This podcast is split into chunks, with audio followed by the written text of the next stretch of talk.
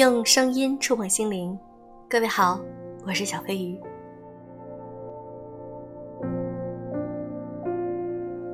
如果你喜欢我的节目，请记得点赞、评论、转发，用我的声音治愈更多孤独的心灵。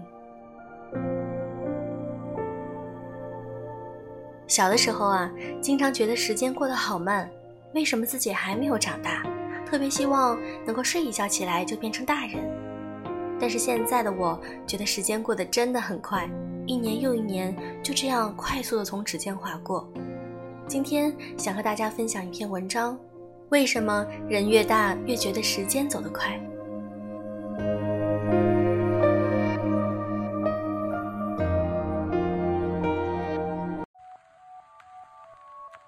以前觉得三年、五年是一段很长的时间。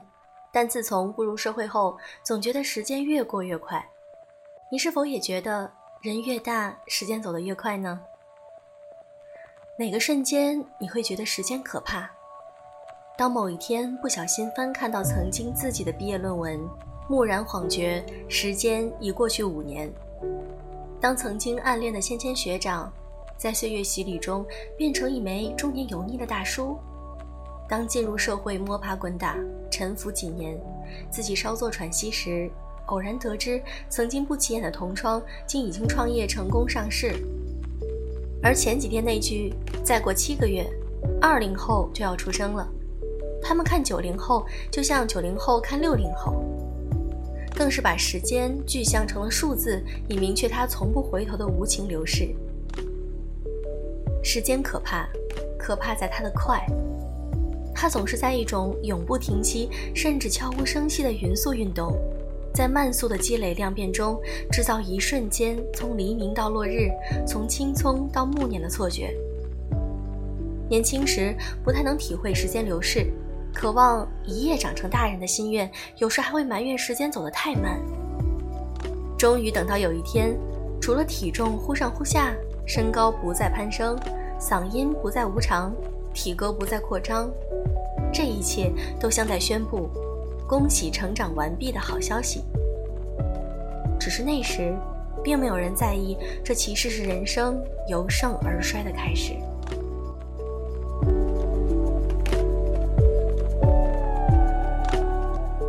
直到某一天，人突然开始对时间产生焦虑，随着年龄的叠加，愈发恐惧时间流逝。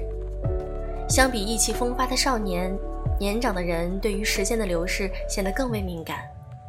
这种敏感让他们意识到，时间赋予人的不再是茁壮成长，而是走向衰老的标志时，恐慌的他们开始有了留住时间的妄想。为了证明凹陷的脸颊只是瘦身过度，而不是岁月打磨，于是有了医美的蓬勃发展。为了表示身体变形只是饮食不当，而不是中年发福，于是开始了轻食计划。销量爆单的防脱发产品，号称冻龄的美容产品，推崇年轻力的养生产品，每逢购物节都呈现出势如逐破的气势，仿佛只要留住年轻，就留住了时间。只是人想跑过时间，抓住时间，不过一场末世幻觉。过了二十八岁，还混进年轻的荷尔蒙中熬夜蹦迪，只能换来一个星期的精神萎靡。硬尬当下青年流行文化，只配得到“老黄瓜刷力漆”的美名。习惯打开美颜相机自拍时，看到的也只是剩下一颗褪色的少女心。借着“要永远年轻”的口号，散播的不过是对逐渐老去的恐惧。年龄越大，越想抓住时间，越害怕时间流逝。只是，墨菲定律曾言：如果你担心某种情况发生，那么它就更有可能发生。而时间这把沙抓得越紧，消失得越快。遥想年轻时一无所有，只剩下大把的时间用来挥霍，那时候一心只顾野蛮生长，不负春光，从来没有时间不等人的焦虑。到了年近三十，依然一无所有，一事无成时，才会有时间如脱缰野马的后知后觉，开始明白，时间赋予人年纪的同时，也赋予了这个年纪该有的行为标准。古人常以十年来作为人生阶段的一个节点，虽有三十而立，四十而不惑，五十而知天命。眼看着而立之年如期而至，而自己的事业生活还在从一个平静到另一个平静的挣扎中，看不到一丝希望时，比起想紧紧地抓住时间，此时对时间的焦虑变成了一种无奈的内心独白：时间，等等我。该有的阶段完不成该定的目标，该有的年纪做不到该做的事儿，时间不断推进，人生却一直原地踏步。来不及好好回味这种无奈，自己又被时间绕入了下一个人生阶段的境地，不留喘息。被时间越甩越远的自己，便有了时间越走越快的错觉，而这一切不过都是因为人生进度配不上年纪增长速度而已。其实时间从来没有走快，客观世界中的它从来奉行它的运行规律，匀速转动，周而复始。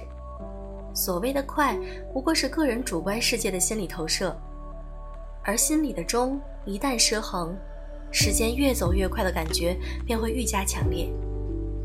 要知道，每个人心里的钟都有它不同的转动速度。什么时候可以实现到吃车厘子的财务自由？什么时候可以拥有人生的第一间房子？什么时候开始从一个人到两个人的生活？都是心里的钟能给的答案。而不是年纪，年纪只能代表一个人的衰老速度，只有心里的钟能告诉想去的远方还要多久。比起时间的流逝，它或许走得很慢，甚至时常会松了发条，但那又有什么要紧的呢？反倒是一心想让它匹及时间的流逝，却是辜负了它不要着急，慢慢来比较快的存在美意。人应该如何度过一生是个难题，而面对难题的第一步便是无畏时间。若是人人都可参悟到杨绛先生所言，人能够凝练成一颗石子，潜伏见底，让时光像水一般在身上湍急而过，自己只知身在水中，不觉水流。时间于人，便不过一缕薄烟，快慢。更无需在意。